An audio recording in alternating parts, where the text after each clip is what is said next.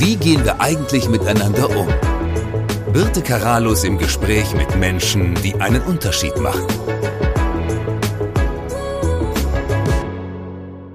Mit ihrem Buch Dschungelkind, ihrer Autobiografie, schrieb Sabine Kügler einen Weltbestseller. Ihre Geschichte beginnt, als ihr Vater, ein Sprachwissenschaftler, das Volk der Fayu in West-Papua entdeckte. Für Sabine Kügler der Beginn eines inneren Zusammenpralls zweier Welten, die unterschiedlicher nicht sein können. Dieses erlebte Wissen, dieses so unterschiedliche Leben in gegensätzlichen Kulturen schildert sie spannend in ihrem neuen Buch, auf das ich aufmerksam wurde. Was können wir im Umgang miteinander von ihr lernen? Was macht dieser Kulturschock, den sie so intensiv erlebt hat, mit Menschen? Und wie kann man damit besser umgehen? Wetterbedingt trafen wir uns via Videokonferenz. Ich schwimme nicht mehr da, wo Krokodile sind. Das ist der Titel ihres neuen Buches. Ich finde den Titel spannend, weil er sich für mich erst ganz am Ende erschlossen hat. Und dann machte er Doppelsinn. Ich möchte das so ein bisschen als Teaser durch unser Gespräch jetzt ziehen. Ich freue mich, dass Sie Zeit haben. Ähm, Sie haben eine aufregende Lebensgeschichte, eine ganz, ganz intensive. Und ich finde, sie ist wunderbar aufgeschrieben worden. Ich kann dieses Buch wirklich sehr empfehlen und das tue ich auch. Ein Leben, das anders ist, das viele Konflikte in sich birgt, weil sie immer zwischen den Kulturen gependelt sind. Sie schreiben teilweise von einem Kulturschock und können das auch toll erklären, wie unterschiedliche Werte, welche Wirkung das auf sie hatte. Für mich sind sie am Ende des Buches jemand gewesen, der Kulturen verstehen kann. Und ich glaube, eine tolle Aufgabe wäre es auch, so eine Kulturvermittlerin zu werden. Vielleicht ist das ja auch eine Motivation gewesen, dieses Buch zu schreiben. Sie haben schon einen ganz eigenen Geburtsort. Sie sind in Nepal geboren. Wie kam es dazu? Ja, in Nepal. Also meine Eltern sind ja Sprachforscher, Missionare und haben, bevor ich geboren wurde, haben die einen Auftrag bekommen in Nepal, in den Himalayan-Bergen, so an der Grenze zu Indien. Und bin dort geboren und war auch die ersten drei Jahre dort. Wie war das? Wie stelle ich mir das vor? Kalt, karg? Also ich war ja noch ganz klein. Ich kann mich nicht so sehr an viel erinnern. Also es, wir waren ja ziemlich hoch in den Bergen. Es war bestimmt kühl, kalt. Im Sommer, glaube ich, war es auch warm. Aber ich kann mich an die Sterne erinnern. Also das ist ja unglaublich Sternhimmel gewesen. Daran kann ich mich erinnern und dann auch an den Gerüchen ein bisschen und auch ähm, an ähm, wir haben ja immer so die Ziegen gehütet. Das war so die Aufgabe des Kindes. Daran kann ich mich auch noch ein bisschen erinnern. Aber die Gerüche, die sind mir da irgendwie stecken geblieben. Sie mussten relativ schnell das Land verlassen aus politischen Gründen, wie, wie so viele damals in der Zeit, äh, ja. sind zurück nach Hamburg gegangen. Glaube ich, da waren Sie vier, kann das stimmen? Ist das vier Jahre alt äh, gewesen? Ich war drei, drei. ich war drei, weil ich war nicht Hamburg. Ah. Das war irgendwo mit Deutschland, aber ich weiß nicht mehr wo. Okay. Das ist wahrscheinlich meine Assoziation mit meinem Heimatort. Ja. Als Vierjährige, als drei- oder Vierjährige, ich habe mal versucht, woran erinnere ich mich schon? Ich erinnere mich an meine ersten Kontakte mit Kindern, die ich zum Spielen irgendwie versucht habe zu finden. Wie war das bei Ihnen dann? Also als wir nach Deutschland kamen, hat meine Mutter mich in einen Kindergarten reingetan, also einen deutschen Kindergarten. Und es war für mich, da habe ich, glaube ich, meinen ersten so Mini-Kulturschock gehabt, weil ich kam ja aus den Bergen, wo alles frei war. Ähm, ich habe ja in dem Alter schon drei Sprachen fließen, warte mal, eins, zwei, drei, vier Sprachen habe ich damals schon fließend sprechen können. Und kam dann ins Kindergarten rein und war auch plötzlich so umgeben von Kindern, die komplett anders waren, wie die Kinder natürlich im Stamm. Und da war so mein erster Kulturschock so, oder? Ja, wie das so war. Das ist so meine erste Erinnerung an Deutschland. Sie waren ja nie auch gar nicht lange dort, sind, sondern sind wieder zurückgegangen oder sind nach West-Papua dann gegangen mit ihrem Vater ja. oder mit ihren ja. Eltern und mit ihren Geschwistern. Genau, ja, das war so 1978. Sind wir da einen neuen Auftrag bekommen und sind nach West-Papua, Indonesien. Das ist die westliche Seite von der Insel Neuguinea. Mhm. Das liegt nördlich von Australien und ist die zweitgrößte Insel der Welt und beinhaltet, es gibt da verschiedene Meinungen, ein Viertel oder ein Drittel aller Weltsprachen. Also für Sprachforscher natürlich ein, ein faszinierendes Land, dort zu arbeiten. Es ist also bis heute sind ja noch Sprachen, die noch nie aufgeschrieben worden sind oder studiert worden sind. Also schon ein Phänomen. Sie schreiben in Ihren beiden Büchern, auch das Dschungelkind, das ja nun Weltbestseller war, meine Geschichte begann, als mein Vater das Volk der Fayu, ist das so richtig ja. ausgesprochen, Fayu, ähm, entdeckte. Ich erinnere mich, als ich das Buch gelesen habe, für mich als Konfliktmoderatorin fand ich das gespannt. Du hast so romantische Vorstellungen von Dschungel und Kinder und Freiheit. Und die ersten Seiten in ihrem Buch sind auch so, also wo man wirklich sagt, oh, wie faszinierend ist diese magische Welt. Ja, ist sie. Und trotzdem herrschte da ein Krieg, in den sie mitten reingekommen sind. Ja, genau. Wenn Sie mir davon mal erzählen. Ähm, als mein Vater die Feier entdeckte, waren, die waren ja bis dahin wussten noch nicht mal, dass es eine Außenwelt gab oder dass es weiße Menschen gab oder dass sie in Indonesien wohnten. Und die waren sehr isoliert, weil sie sich in einen Bürgerkrieg irgendwann mal hineingearbeitet hatten. Wir wissen nicht genau wann. Und waren dran, sich gegenseitig bis zum letzten Mann umzubringen. Aber das war ein sehr großer Stamm von mehreren tausend Mitgliedern und hatten sich innerhalb von zwei bis drei Generationen auf 400 Mann, Frauen und Kinder runtergeschlachtet. Wussten wir zu der Zeit noch nicht so ganz aber kam dann hinein. Es war für mich persönlich, weil ich ja nicht in diesen Krieg involviert war, ich hatte sozusagen das Beste von beiden Welten, war das für mich natürlich eine Traumkindheit. Ich war sehr, sehr glücklich dort. Aber die Pfarrer selbst fanden sich natürlich in einem unglaublich brutalen Kriegszustand. Und äh, ja, und das hat, also das war, da kann ich mich auch dran erinnern als Kind. Aber das Interessante ist, ich empfand es nicht als was Schlimmes oder Trauma oder es war einfach so. Vielleicht ist es, weil Kinder das andere blicken oder so, aber auch als sie Krieg geführt haben, haben wir so ganz fasziniert zugeguckt und dann, wenn jemand verletzt war, sind wir rausgegangen und haben die dann wieder verbunden. Ich finde es schon spannend in der Zeit, wo wir auch in Europa wieder mit Kriegen so, so offensichtlich konfrontiert sind, wie Kinder damit groß werden. Ne? Sie schreiben dann, äh, wenn, wenn die sich wieder richtig ähm, ja, zusammengerottet haben, um sich wirklich die Köpfe einzuschlagen, sind sie in das Haus gegangen mit ihrer Familie und waren quasi Zuschauer und haben aus dem Fenster draufgeschaut, wie die ihre Schlachter gekämpft haben. Das ist für uns heute unvorstellbar, aber trotzdem, damit sind sie ja sozialisiert und groß geworden. Ja. Sie schreiben, dass dieser Krieg eigentlich aus Missverständnissen entstanden ist und dass dieser Hass sich nicht aufgelöst hat. Und kaum hat der eine den anderen wieder beleidigt oder verletzt. Das kennen wir heute ja auch. Ich habe gerade für ein bisschen was vom Straßenverkehr erzählt, ja, wie schnell das geht und dass man da so drin bleibt und dass dieser Stamm fast zerstört worden wäre. Ja, wäre nicht etwas passiert, was ja, Positives. Also es, es, war ja ein Blutkrieg und äh, das Interessante ist, es gibt ja viele, die auch meine Eltern das immer wieder vorwerfen, wie können die da reingehen, die bringen ja die westliche Welt mit, man sollte die Leute in Ruhe lassen, die sollen da so bleiben, wie sie sind wo ich total dagegen bin. Also es gibt natürlich Stämme, die nichts gut, die wollen auch den Kontakt, das ist auch in Ordnung. Aber ich bin jemand, ich sage immer, die sollen das selbst entscheiden. Wir haben nicht das Recht, das für die zu entscheiden. Aber es ist so reingekommen und die haben ja auch gefragt, die haben ja Vater auch gebeten, dass er reinkommt. Die haben ja gesagt, wir wollen, dass du hier bleibst. Weil wenn man irgendwas Lebendiges nimmt, egal was es ist, ob es Wasser ist, Pflanzen sind, Menschen sind und sie isoliert und da kein Input und Output, dann verrottet das langsam. Und so ist es auch mit Kulturen. Wenn Kultur keinen Wechsel hat, wenn Kultur keinen Kontakt hat mit anderen Stämmen in diesem Fall oder anderen Kulturen oder so, dann ist die Gefahr, dass die Kultur ausstirbt. Und das war auch bei den Beinen so. Und irgendwann mal haben sie zum Beispiel noch nicht mal gewusst, dass ein Mensch auf natürliche Wege sterben kann. Das heißt, die haben gedacht, wenn hm. jemand stirbt, sei es durch eine Krankheit, ein Schlangenbiss, war es sofort ein Flug. Und alles musste, ähm, wir sagen, alles muss gerecht werden, indem man ging und von dem anderen Stamm jemand auch umgebracht. Das heißt, jeder war unter diesem Blutkrieg involviert, egal ob Mann, Frau oder Kind. Und jeder war immer in Gefahr, getötet zu werden, Tag und Nacht. Also für die Freien, selbst auch für die Kinder war das natürlich brutal. Also für die war das, war das richtig hart. Und es gab gar keinen Weg raus für sie. Ne? Also die hatten gar keine Alternative zu sagen, ähm, wir reagieren jetzt nicht auf eine Provokation wieder mit einer Provokation und dann kommt eine, eine Beleidigung und dann kommt die Machete, um das mal ein bisschen einfach runtergebrochen zu haben. Ähm, aber ihr Vater hat eingewirkt an einem Tag und dann ja, änderte sich ja. etwas. Ja, ja, also das war, wir waren ja schon länger dort und ich meine, das, das kann man sich auch hier nicht vorstellen. Ich habe das auch vor kurzem mal versucht, jemand zu erklären. Also der Krieg war nicht, dass sie es aufeinander immer geschossen haben. Das war dadurch, dass sie diesen Kriegstanz gemacht haben und immer ein Wort gesagt, Uhr. Aber sehr laut. Jetzt hat man so 30 Leute ungefähr, 30, 40 Männer, die stundenlang am Haus immer hin und her gerannt sind und immer dieses Wort gesagt haben. Und das ist sehr, sehr laut. Und wir hatten im Haus kein Fernseher oder irgendwas, um uns viel abzulenken. Das heißt, man muss sich vorstellen, man sitzt stundenlang im Haus, man kann nichts machen, es gibt ja keine Polizei, die man anrufen kann und meckern kann, dass die Nachbarn laut sind. Und man muss stundenlang diesen Lärm zuhören. Und meine Schwester war sehr empfindlich, auch lärmempfindlich. Und irgendwann mal konnte sie auch nicht mehr und fing an zu weinen und schreien. Und meine Mutter hat versucht, sie zu beruhigen. Und da ist mein Vater ausgerastet. Also ich habe mein, das ist das erste und einzige Mal und letzte Mal, wo ich gesehen habe, dass mein Vater ausgerastet ist. Ein ganz ruhiger Mann. Der ist ausgerastet, ist rausgerannt zwischen den Kriegern und ging an die Pfeile so kaputt zu machen und hat den Ball genommen und das Knie so kaputt gemacht. Und natürlich totaler Schock von den Frei, weil das kannten sie ja nicht von ihnen. Und dann wurde es so ganz ruhig. Und dann hat mein Vater zu denen gesagt, hat gesagt, er hat auch das Haus gezeigt. Und er hat gesagt, hört ihr das? Hört ihr, wie meine Tochter schreit? Er sagt, ich kann das meiner Familie nicht antun. Er sagt, ihr habt zwei Möglichkeiten. Entweder geht und bekriegt euch irgendwo anders oder ich verlasse euch mit meiner Familie. Und das hat alles geändert.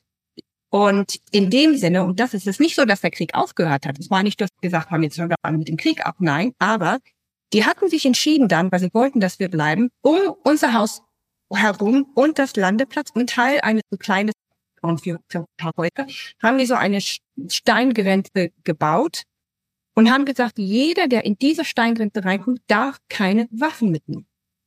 Woher die auf die Idee kommen, das wissen wir nicht. Und ich habe mir das mal später überlegt, woher aber sie auf. Aber im Nachhinein verstehe ich das, weil die sind ja sehr praktisch. Es lohnt sich nicht, mit jemandem zu streiten, wenn man ja keinen Krieg führen kann. Also saßen die ja plötzlich alle in diesem, in diesem Gebiet bei uns und wussten ja erst nicht, was sie machen sollten, weil sie kannten das ja nicht. Sie kannten ja nicht, dass man, die haben sich immer getroffen, da gab es immer Streit. Und was passiert ist, und das hat mein Vater immer gesagt, er sagt, weil die haben ihm gesagt, sie wollten Frieden. Mein Vater hat immer gesagt, ich kann euch den Frieden nicht bringen, das müsst ihr schaffen.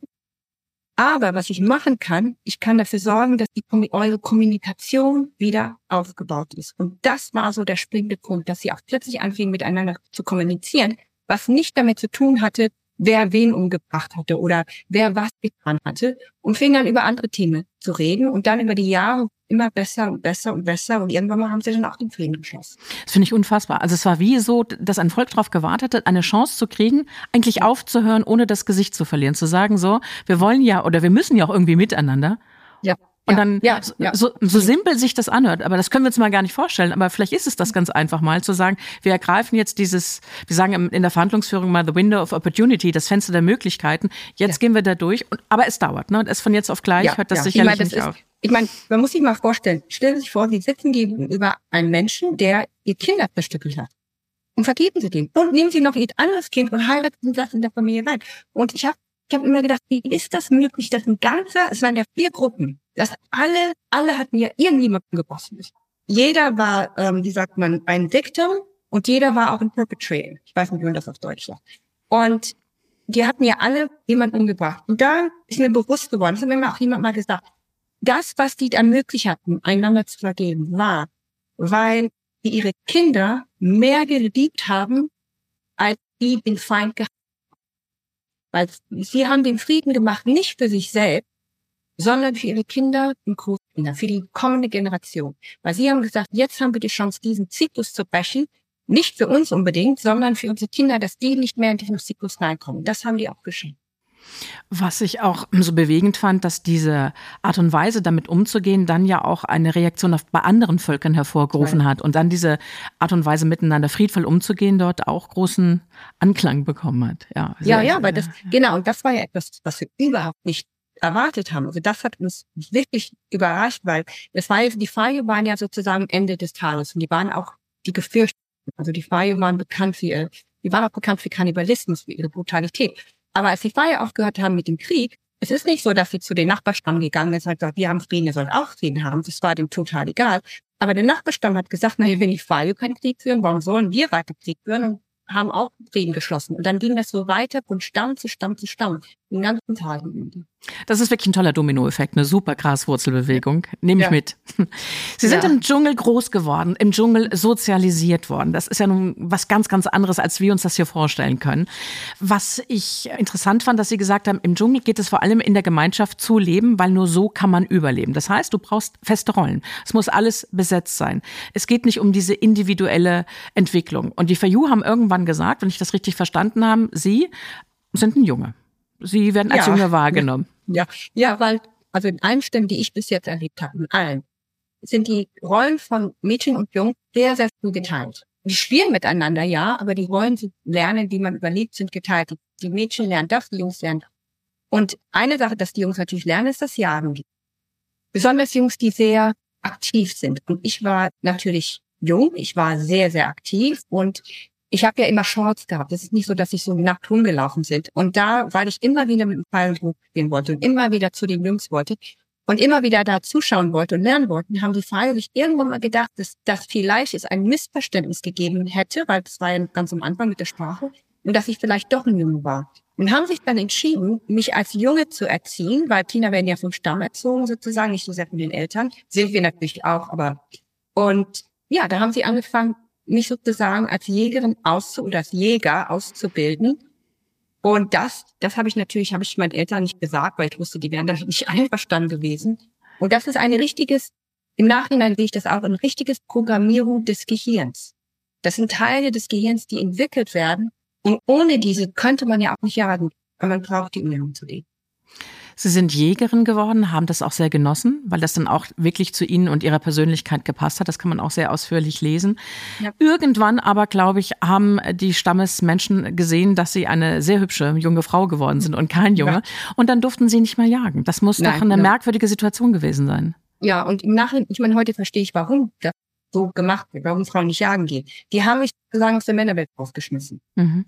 Und dann plötzlich durfte ich keinen Pfeil und Bogen mehr haben, plötzlich durfte ich nicht mehr jagen gehen und die haben mich immer rausgeschubst. Und da kam natürlich, und das war zur Zeit ein Teenager, der Altere, da kam natürlich auch diese ganze Identifikations, also was Teenager halt typisch rum, umgehen. Und da fing ich an sozusagen zu fragen, na ja, in der Frauenwelt habe ich mich nicht zurechtgefunden, weil ich hatte ja nie gelernt, mit Frauen da, wie die so sich entwickeln, zu erleben. Und in der Männerwelt durfte ich nicht. Und da fing ich an zu fragen, wo gehöre ich hin? Da fing so dieses Gedanke an, wo gehöre ich hin? Bin ich Stammesmädchen, bin ich Deutsche und habe mir gedacht, vielleicht irgendwo da draußen, vielleicht gibt es so einen Stamm, wo ich gehöre. War das ein bisschen Flucht? Nein, das war nicht Flucht, das war, ich glaube, das war eine Mischung zwischen halt dieses dich selbst finden, also als Teenager, so dieses Erwachsenwerden. Und das zweite war, dass meine Erfahrung in Deutschland, also ich war ja in Deutschland schon mal gewesen. Es war nicht so, dass ich noch nie Deutschland gesehen hatte, noch nie ein Auto gesehen hatte. Ich hatte das alles gesehen. Das war aber als Tourist. Das ist ja komplett anders, wenn man irgendwo hingeht als Tourist oder wenn man irgendwo hingeht, man muss sich integrieren. Und ich habe mich dann diese Welt vorgestellt, die ich ja so erlebt hatte, war für mich so Deutschland, Europa, die westliche Welt, war für mich wieder Himmel. Und man hatte alles, was man sich vorstellen kann. Das war vom Essen hin bis zum fließenden Wasser, bis zur Elektrizität, all die Sachen Fernsehen, war so faszinierend. Und und da war schon ein Verlangen, das mal zu erleben. Und da hat mein Onkel mit damals hat uns ein Angebot gemacht, weil der hat immer gesagt, das Kind muss zivilisiert werden und hat mich dann mit 17 auf ein Mädcheninternat in die Schweiz ich, glaube, ich glaube, da, da passt das Wort Kulturschock wirklich hin. Ja, total. Und dann auf einem kleinen Schloss. Und es war so ein Mädcheninternat. Und ja, ja, und das war auch gut so. Also das war zum Beispiel auch gut so. Und da kam ich natürlich in eine Welt hinein, wo ich dachte, dass ich sie kannte aber die komplett anders war. Wie haben Sie sich da zurechtgefunden? Also ich hatte das große Glück, dass das ist ja nicht, wir waren so ein ganzes Schule, glaube ich, mit 14 Mädchen, es war ganz klein. Und die wussten, woher ich kam. Die haben auch schnell kapiert, dass ich vieles nicht wusste und hatten sich dann sozusagen ein Ziel gesetzt, mich zu zivilisieren und mir alles beizubringen. Und das hat natürlich Spaß gemacht. Also ich habe viel gelernt. Ich habe dann auch immer so Zeitschriften vom Kiosk geholt und dann, ich musste ja alles neu lernen. Ich musste ja von Anfang lernen, was die meisten hier schon im Kindergarten lernen. Und habe dann viel nachholen müssen und es hat Spaß gemacht. Aber ich habe dann gemerkt, so irgendwann mal so, dass es so nicht meine Welt ist, einen Finger in die Hand zu bekommen. Ich habe zwei Dinge noch, die ich mir aus dem Buch aufgeschrieben habe, die mir gut gefallen haben. Kulturschock. Sie haben gesagt, im Dschungel ist es ganz wichtig, unsichtbar zu sein, gerade als Jägerin. Da darfst du nicht gesehen werden, sonst ist die Gefahr zu groß. Im Westen ist es genau das Gegenteil. Wenn du nicht gesehen wirst, dann hast du Schwierigkeiten. Das ist das eine, was ich mitnehme. Und das andere, Sie haben ja gesagt, Sie sind im Dschungel groß geworden mit all den Gefahren, die es da gibt. Sie sind Jägerin geworden. Das heißt, Sie haben eine geschärfte Wahrnehmung fühlen Menschen. Und ja. als sie erstmal in Hamburg bei der Familie ankamen und in die Schweiz gegangen sind, haben sie eines ganz klar gefühlt, dass die Menschen sich anders zeigen, als sie sind, dass sie alle eine Maske aufhaben und ja. sich verschließen. Ich glaube, das ist eine ganz große Gabe, die einem auch vielleicht nachher weiterhelfen kann. Also für mich war es das Gegenteil. Für mich oh. ist es das Gegenteil. Ich sehe es nicht so als Gabe an. Ich sage mir auch immer viele Menschen, aber es ist so, man muss sich vorstellen, dass jeder Mensch, also so kann ich es am besten erklären, jeder Mensch hat so ein Radio, das im Kopf abspielt. Und normalerweise sollte man das ja nicht hören, was so abspielt im Kopf. Aber ich kann es hören. Das heißt, wenn ich ein paar Leute um mich habe, das ist ja immer so eine Art Lärmfaktor. Und ich habe das auch nie verstanden. Weil ich das, aber ich habe nie verstanden, warum ich in Situationen so reagiert habe. Und ich habe irgendwann mal gedacht, irgendwas stimmt mit mir nicht. Weil warum war ich die Einzige, die das hören konnte. Und dann kam die Frage, ist irgendwas mit mir nicht in Ordnung?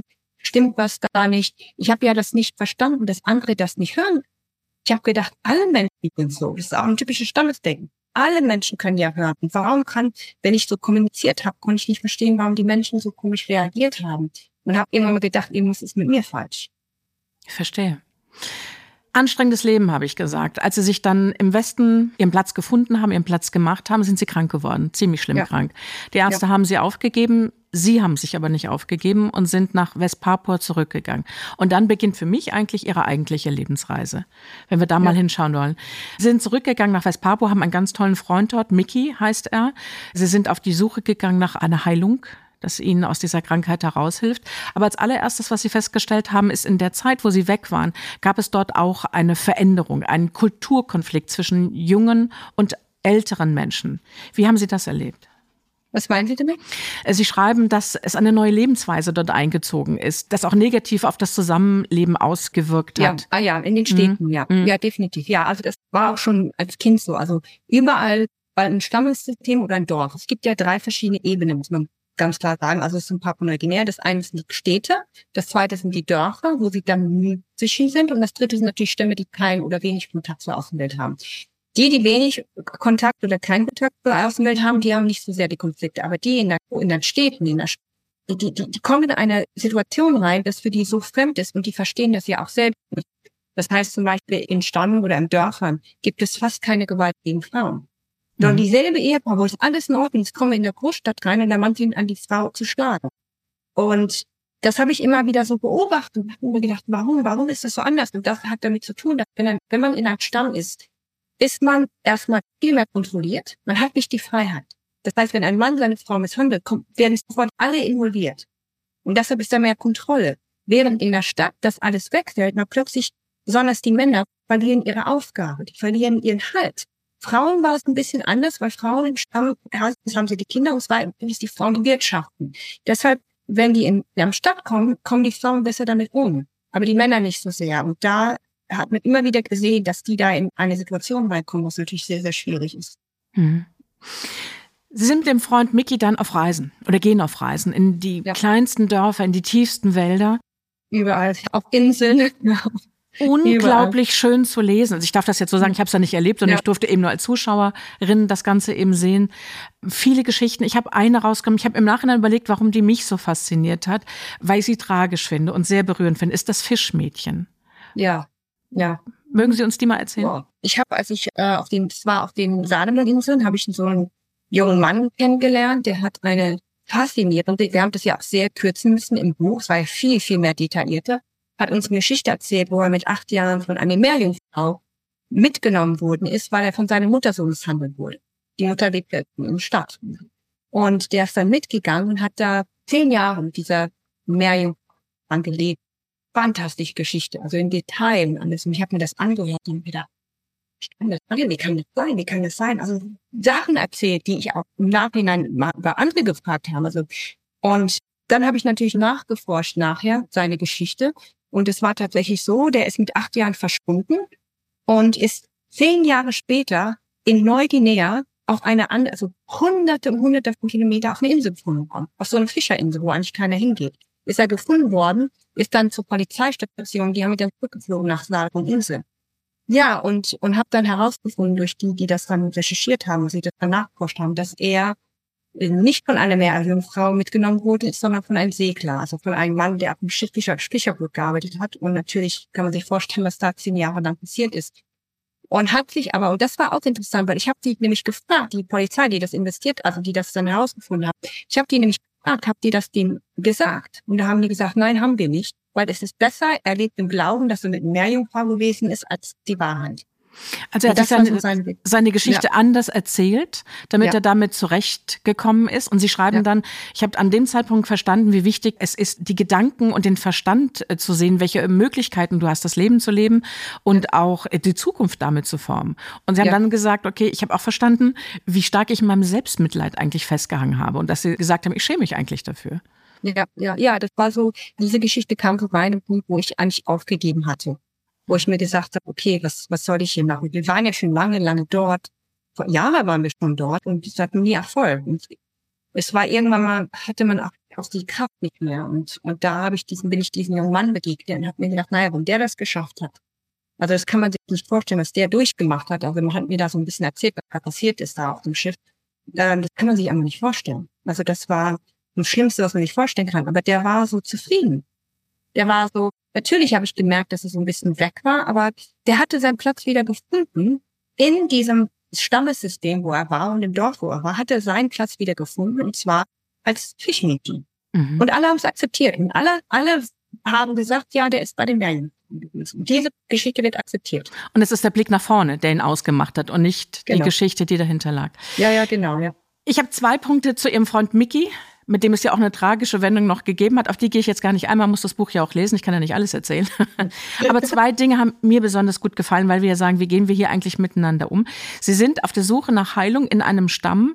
Dort könnte die Heilung sein und sie gehen nicht hin und sagen, oh Gott, mir geht's ganz schlecht, los, helft mir, ne? so wie wir das im Westen vielleicht machen würden, unhöflich und kurz und wir sind ja im Mittelpunkt, sondern sie schreiben, dass ihr Freund Mickey versteht, wie man mit anderen spricht. Ja. Er versteht, wie sie denken. Er lässt sich ja. Zeit. Und das Verstehen funktioniert über Schweigen, Zuhören und Beobachten. Das ja. finde ich großartig. Also das finde ich, können wir sehr übernehmen in unsere Gesellschaft. Ja, ja. Und das, das, was ich auch so interessant finde, über was viele auch nicht verstehen über Stammeskulturen ist, wenn man reingeht in einem Stamm, das erste, was wir machen aus, von unserer Kultur her, ist, wir gehen und wir, wir wollen Informationen haben, wir gehen und fragen, ja, können wir mit dem Häuptling reden, dann kommt jemand, sagt, ich bin der Häuptling, und dann fragt man uns, ich möchte das und das und das an. Das darf man nicht im Stammessystem, weil Leben basiert auf das Nehmen und Geben. Also beziehungsweise man muss was geben, bevor man was nimmt. Und wenn wir reingekommen sind in einen Stamm, sind wir nicht gleich losgegangen, da habt ihr ein Heilmittel. Wir sind hingegangen und haben das für die getan. Entweder meistens mit einer Kultur zu tun, haben denen geholfen mit den Gärten. Sie wussten natürlich schon, warum wir da waren, aber es wurde nicht drüber gesprochen. Und dann, als wir die gemacht haben, dann haben die uns geholfen. Und so war das immer ein Gegen und Nehmen eine unendliche respektvolle Art und Weise miteinander umzugehen. Ich finde es auch schön, erstmal in Vorlage zu gehen, zu sagen, ich will ja was von dir, also zeige ich erstmal so, dass ich dir auch was geben möchte, damit wir ja. da in einem guten Ausgleich kommen. Die zweite Geschichte, die mit ihrem Freund passiert, ist das Thema Verantwortung. Es eskaliert ein bisschen bei ihm, ein bisschen, es eskaliert richtig. ähm, ähm, und er äh, sagt, es, es geht immer nur um dich, um deine eigenen Wünsche. Ich begleite dich jetzt so lange. Du bist in deinem Selbstmitleid. Übernimm doch mal Verantwortung für deine Schwächen und Ängste und wähle das Leben und höre auf, dich zu verstecken. Ja. Das fand ich, kann man sich wahrscheinlich auch nur von einem wirklich echten Freund erzählen lassen. Aber das fand ich schon eine klare Ansage. Ja, ja, ja, weil ich, ja, ich, ich war ja im Punkt, ich war ja, ich habe mich ja irgendwann mal wirklich in dem Urwald verloren. Das ist auch, was viele nicht verstehen. Ich mein ganzes Ziel wäre zurückzukommen zu meinen Kindern. Aber ich habe mich wirklich so sehr vertieft in der Kultur, dass ich meine eigene Identität verloren hatte. Das ist nicht mehr, also ich habe mich komplett verloren und mich dieses Gedanke zurückzugehen in den Westen, da hatte ich panische Angst. Auch sogar als ich zurückgekommen bin. Ich hatte lange, lange, lange Angst hier. Und, aber der hat mir gesagt, deine Chance in einem Stamm zu leben, hast du, das wird nicht passieren. Warum? Weil ich Jägerin war und ich habe dieses, man sagt das Jagdadrenalin in mir und die Stammesleute beiden ja auch alles spüren können. Die sehen das. Also bin ich für die weder Mann noch Frau, weder Stammes noch Ausland. Ich bin ja also immer dazwischen gewesen. Und, und da hat er mir gesagt, man muss Verantwortung für sein eigenes Leben übernehmen und dein Platz ist nicht hier im Stamm. Mhm. Dein Platz ist, ist, ist mit deinen Kindern. Geh zurück. Ich glaube, es ist auch ganz wichtig anzunehmen, was ist. Ne? Nicht immer zu wünschen, dass das alles rosa-rot sein könnte. Ja, wäre toll. Aber manchmal mal annehmen, das, was ist und das Beste daraus machen. Ist so. Ja, ja.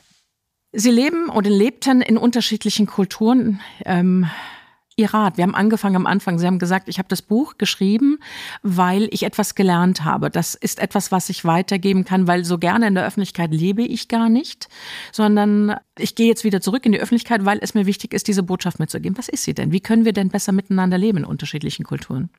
Und ich glaube, zum Beispiel für mich, es gibt ja so viele Punkte, was so äh, äh kulturelle Unterschiede gibt. Und ich glaube persönlich, dass die meisten Konflikte aus Misskommunikation und Missverständnissen ähm, passieren. Weil wir tendieren immer die Welt zu sehen mit unseren Augen und glauben, dass alle Menschen genau wie wir sehen, genau wie wir denken, genau wie wir fühlen. Und da kann ich zum Beispiel ein sehr gutes Beispiel geben.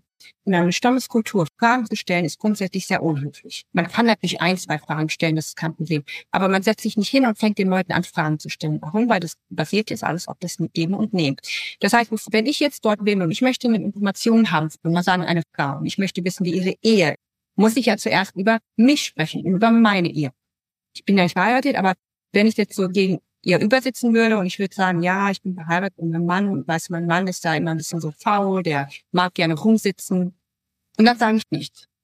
Und dann sagt sie mir was ja, mein Mann auch, der ist auch auf Drogen. Und dann sage ich, ja, aber mein Mann kann gut bauen. Und dann sagt sie, ja, mein Mann kann gut das machen. Und so tauscht man sich aus und man, man geht speziell auf das was rein, was man wissen möchte. Jetzt komme ich nach Europa und mache nur das, was ich kannte. Ich setze mich hin und rede mit jemandem und erzähle was über mich selbst. Und dann warte ich und es passiert nicht. Ich, ich bekomme nichts zurück. Also erzähle ich noch was über mich selbst, weil ich denke, naja, vielleicht müssen die mehr erzählen. Und beim dritten Mal sagt mir die Person, ja, du redest nur die ganze Zeit über dich selbst. Und ich habe es nicht verstanden. Ich habe es absolut nicht verstanden. Aber das ist so, das meine ich mit Missverständnis. Mir wurde gesagt, du redest ja nur über mich selbst. Und ich war, sind die Leute hier so unglaublich geschlossen und unhöflich, weil ich gebe dir was von mir selbst und bekomme nicht. Und das ist kulturelles Missverständnis. Und das haben wir in so vielen Ebenen äh, zwischen Kulturclashes und sowas. Also ich stimme Ihnen da sehr zu. Es ist wirklich pervers teilweise, welche großen Konflikte äh, existieren, wenn man zurückschaut, wie sie entstanden sind. Teilweise wirklich aus Nichtkommunikation, fehlerhafter Kommunikation, Missverständnissen, das baut sich auf. Also ich denke, das wäre ein, toller Job, den Sie da annehmen könnten, wenn Sie das machen wollten, äh, wirklich ein bisschen Frieden ja, hineinzubringen, Perspektivenwechsel. Es wird sich entwickeln. Wann haben Sie denn den Frieden mit sich selbst gemacht? Ich habe mal so ein bisschen das Gefühl gehabt, dass Sie mit sich selbst da so noch im Clinch liegen. Ja, also ich, ich glaube, 100 Prozent wird das, glaube ich, nie sein. Ich habe das aber akzeptiert. Also man sagt ja, das, was man verändern will, soll man verändern und das, was man nicht verändern will, sollte man akzeptieren. Und ich habe das immer noch akzeptiert, also immer so dazwischen leben werde. Das hat mir sehr geholfen. Aber was mir natürlich sehr geholfen hat, ist war das Buch zu schreiben, was ich ja auch nicht so erwartet. Ich habe mir gedacht, na ja, ich hatte mich ja auch angefangen, hier wieder einzulegen, hat einen Freundeskreis aufgebaut, mir gesagt, okay, jetzt suche ich mir einen Job, jetzt mache ich das, mache ich dies und dann kam natürlich das ganze Buch dazwischen. Und wir haben das ja ganz schnell geschrieben, innerhalb von drei Monaten. Und ich habe es ja auch Englisch geschrieben, weil mein Englisch ist das auch mein Deutsch. Und dann haben wir es in Deutsch getan und dann nochmal bearbeitet und das in wirklich drei Monaten. Aber im ersten Monat habe ich nur geheult. Nur geweint. Also ich hatte so ein Weh und habe gesagt, ich kann das nicht, ich kann das nicht bis so nicht so. Das Interessante ist, aber so mehr ich das Buch geschrieben habe, so mehr ist dieses Heimweh weggegangen. Bis ich so am Ende zukam und, und gemerkt habe, dass dieser extreme Heimweh weg ist. Und das hat mir so sehr, sehr geholfen, so Ruhe finden in mir selbst. Mhm, das aufzuarbeiten. Ich schwimme nicht mehr da, wo Krokodile sind. Am Anfang habe ich gesagt, kann ich im Dschungel verstehen, weil Krokodile ja. sind wirklich äh, Wesen, denen man nicht unbedingt begegnen sollte. Nee, Aber dieser Satz macht großen Sinn auch in unserer westlichen Kultur. Ja, ja, was meinen Sie damit heute für uns? Also das, der ganze Titel basiert ja auf die Geschichte von, als wir bei den Pfeilen waren und wir nach Fluss geschwommen sind und die Pfeile uns einfach beobachtet haben, total fasziniert, bis mein Vater hingegangen ist und hat gesagt, Leute, warum schwimmt ihr nicht mit uns? Und haben gesagt, nee, in diesem Fluss schwimmen wir nicht. Wir sind rausgesprungen. Und mein Vater hat gefragt, warum schwimmt ihr hier nicht? Und dann sagen wir, ja, hier leben die Krokodile. Und als mein Vater dann später gefragt hat, warum habt ihr uns nicht gesagt, dass die Krokodile hier leben? Haben die gesagt, ja, aber Klaus, jeder weiß doch, dass die Krokodile hier leben. So, dieser Satz, jeder weiß, das ist doch logisch. Das sind sie bescheuert. Die, das, also wirklich viele, viele Jahre immer wieder von Menschen gehört, weil ich ja aussehe wie alle anderen. Und dann hat man gedacht, na ja, sie muss das ja wissen. Das heißt, oft kommt man in Situationen rein, wenn man von einer anderen Kultur kommt, dass man etwas macht, was man wirklich nicht weiß. Und dann kommt man von einem Denken her, jemand kommt hin und versteht das nicht und sagt, das ist doch logisch. Jeder weiß doch, dass die Krokodile das sind. Jeder weiß doch, dass man das machen muss. Jeder. Und dieser das immer, also immer wieder verfolgt, jahrelang. Also nehme ich mit, es ist wirklich wichtig, miteinander zu sprechen, vor allem aber auch zuzuhören, zu beobachten, zu schweigen und wohlwollend miteinander erstmal umzugehen und nicht gleich ja. zu glauben und zu wissen, wie der andere ist, kann ja. ein ganz anderer sein hinter der Maske, die wir sehen. Ja, absolut. Sabine Gügler, es hat mir einen Riesenspaß gemacht. Vielen herzlichen Dank für dieses tolle Buch, was ich sehr empfehlen kann. Ich wünsche Ihnen ganz, ganz viel, naja, was wünsche ich Ihnen? Frieden, den Sie finden können und Ihren Weg weitergehen. Glauben Sie denn, dass Sie nochmal zurückgehen werden? Ich, also, ich glaube schon, das wäre so mein, mein Wunsch, so ab und zu zurückzugehen und habe mir auch überlegt, es gibt ja, es ist ja eine sterbende Welt im Urwald. Die Überlegung war, da mit einer Kamera hinzugehen und das noch zu dokumentieren, bevor es ganz weg ist, weil ich bin auch die einzige Person, also ausländische Person, die da überhaupt rein kann, die das auch überlegen würde. Und ich weiß es nicht, das wäre so mein Wunsch, dann hätte ich so das Beste von beiden Welten. Die Kulturversteherin Sabine Kügler. Vielen, vielen herzlichen Dank. Schöne Zeit. Dankeschön. Dankeschön. Wie gehen wir eigentlich miteinander um? Birte Karalus im Gespräch mit Menschen, die einen Unterschied machen.